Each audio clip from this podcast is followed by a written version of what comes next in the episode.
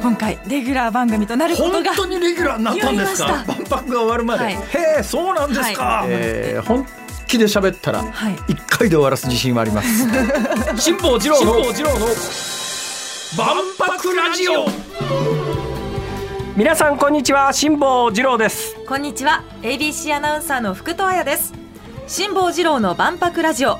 この番組は万博をこよなく愛する辛坊治郎が2025年の大阪・関西万博についてさまざまなゲストとともに詳しく熱く掘り下げる万博ポータル番組です。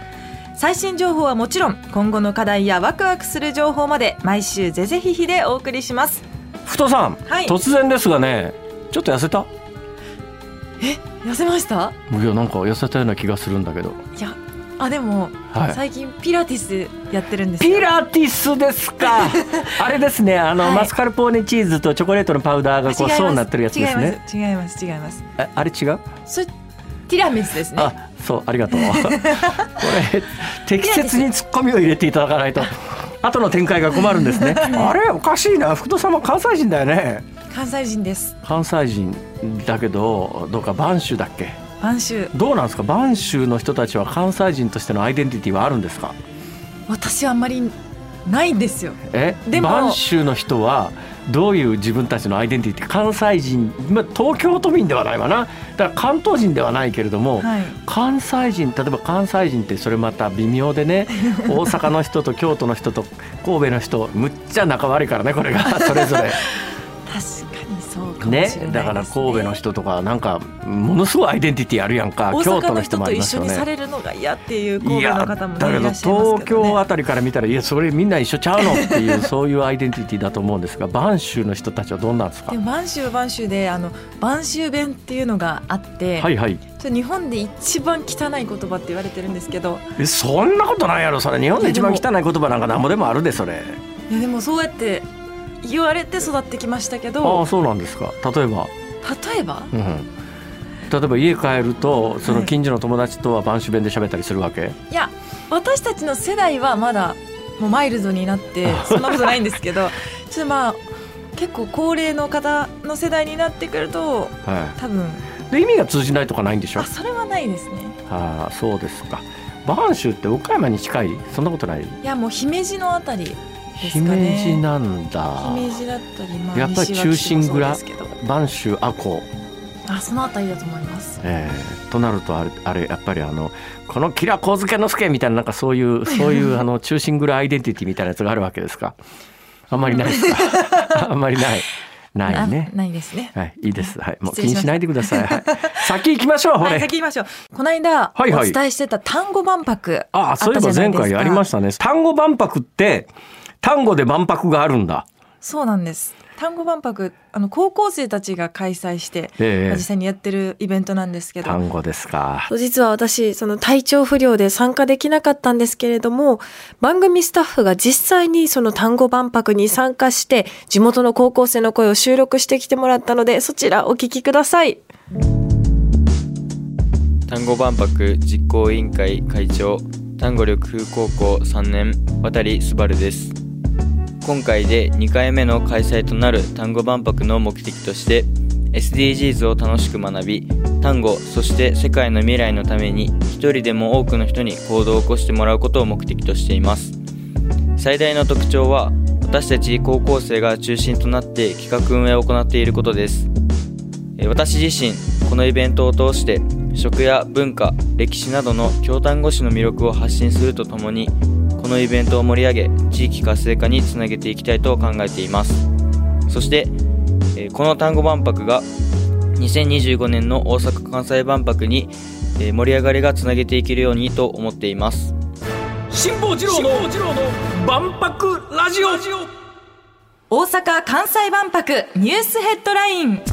先月10月の主な万博関連ニュースです遅れが指摘されている万博パビリオンの建設をめぐって自民党内で時間外労働の対象外とするよう求める意見が相次いでいるとの報道に対し閣僚が否定に追われました。自見万博担当大臣が万博テーマを考えても相入れないと述べたほか松野官房長官や武見厚生労働大臣も否定しました。大阪府の吉村知事は万博で運行する空飛ぶ車について飛べば十分。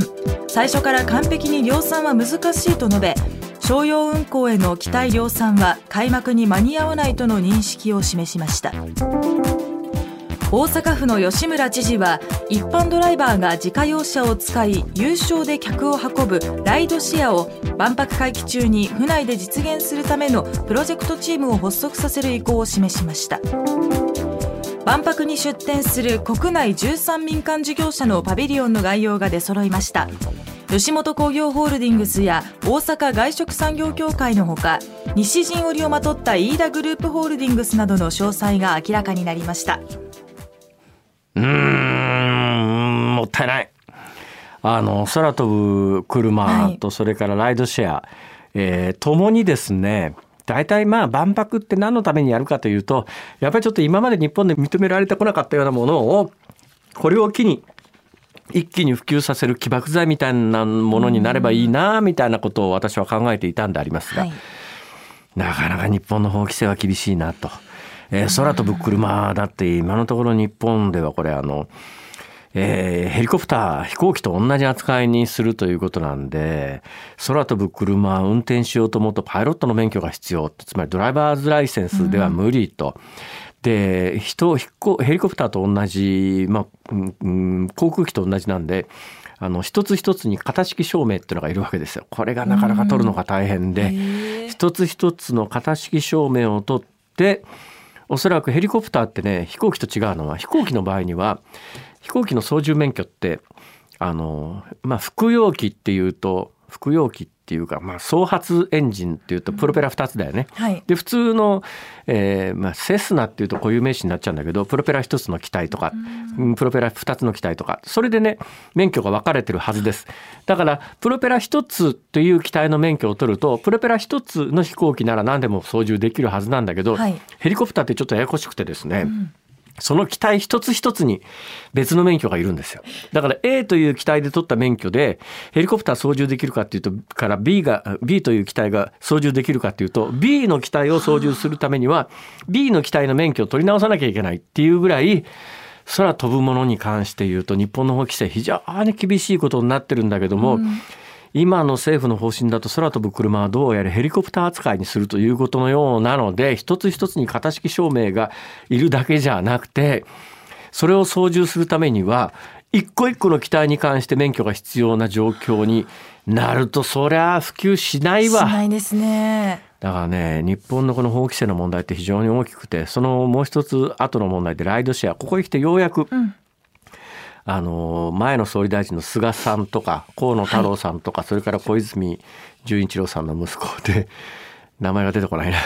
小泉進次郎、はい、孝太郎じゃない方ね、えー、小泉進次郎君進次郎君って君って言うなよって話なんですが まあその辺りが中心になってライドシェア日本でも普及させようじゃないかみたいな話が出てきたんだけど、はい、これなかなかね難しいと思いますよ。ただね一つ希望があるのはあのさっきの空飛ぶ車みたいにあの規制がそもそも国家レベルの規制だというものだけじゃなくてライドシェアなんかは都道府県知事の裁量範囲が結構大きいわけですよ。だから大阪府内でライドシェアの事業を始めますということになった時に、うんまあ、どっかの都道府県みたいなところでやりたいって言ってきたときに、いや、役人の上の方が反発したり、えー、知事が抑えにかかったりなんかして、いや、うちはちょっと先行しては無理ですみたいなことになって、国レベルでは OK なんだけど、地方自治体レベルでダメということが、ライドシェアなんかは十分制度的にあり得るんだけれども、まあ、吉村さんのこの発言を聞く限り、えー、国レベルでライドシェアを認めようという機運になった場合に大阪府レベルでそれが潰されるということはないだろうなということが非常に重要です。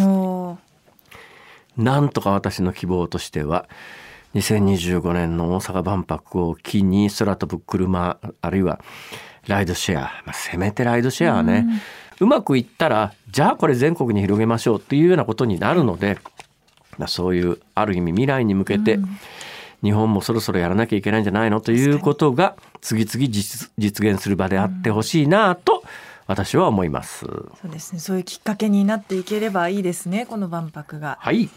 さあ、この後は兵庫県が進める箱物を持たないパビリオン兵庫フィールドパビリオンとは何なのか担当者を直撃します辛坊治郎の万博ラジオここからは兵庫県が進める箱物を持たないパビリオン兵庫フィールドパビリオンについて兵庫県企画部万博推進局局長の三宅隆之さんにお話を伺いますよろしくお願いいたしますよろしくお願いします。よろしくお願いします。三宅さん、はい。えー兵庫県企画部万博推進局はい。って何するとこなんですか？あのー兵庫県で、えー万博を契機に、えー展開しようとしているプロジェクトを総括する部署になります。局長はい。は何してんですか？局長何してるんでしょうね。まあ本当に何でしょう。もうあれもこれも全部やってる感じがしますけど。なるほど。はい。で、えー兵庫県の万博はどういう方針なのかというのを今日語っていただくわけですが、はいなんか箱物を持たないってどういうことですか？あのー兵庫県では万博で3つのプロジェクトを大きくしようとしています。はいはいで、えー一つはあのー関西各府県と一緒に万博会場に出します関西パビリオン。はいはいはいここはある意味箱物の世界かもしれないです。関西パビリオンっていうのができるんだ。はいどんな形してえーっとろうそくのような形のテントろうそく？はいか。ろうそく、テントなんですね。え？はい。テントでパビリオンを作る。ろうそくみたいなテントって全然イメージ湧かないんですけど、縦長ってことですか大丈夫ですか？そうです。まあ八角形の。八角形？ちょっとボテっとしたろうそくです。ちょっとボテっとしたろうそく、ますます分かんなくなってきましたね。はい。へえ。でそこはあの関西、えー大阪以外のあの8府県えーで、えー出していくということになってます。はあはあ。で、えーそれからですね兵庫県内に、はいえーまあ、県内で展示やイベントの拠点となる県立美術館、えーこちらのギャラリーを使って兵庫半年間。県立美術館ですか？はい。安藤太郎さん？安藤忠夫さんです。兵庫県立美術館って素晴らしい美術館ですよねあそこ、はい。でまたね展示行ったことあります？福戸さん。行ったことあります。あそこ時々行った方がいいですよ。あそこ。お話は始まったばかりですが今日のところはこの辺でお別れです。辛坊治郎の万博ラジオ。また来週土曜日のお昼12時にお会いしましょう。さようなら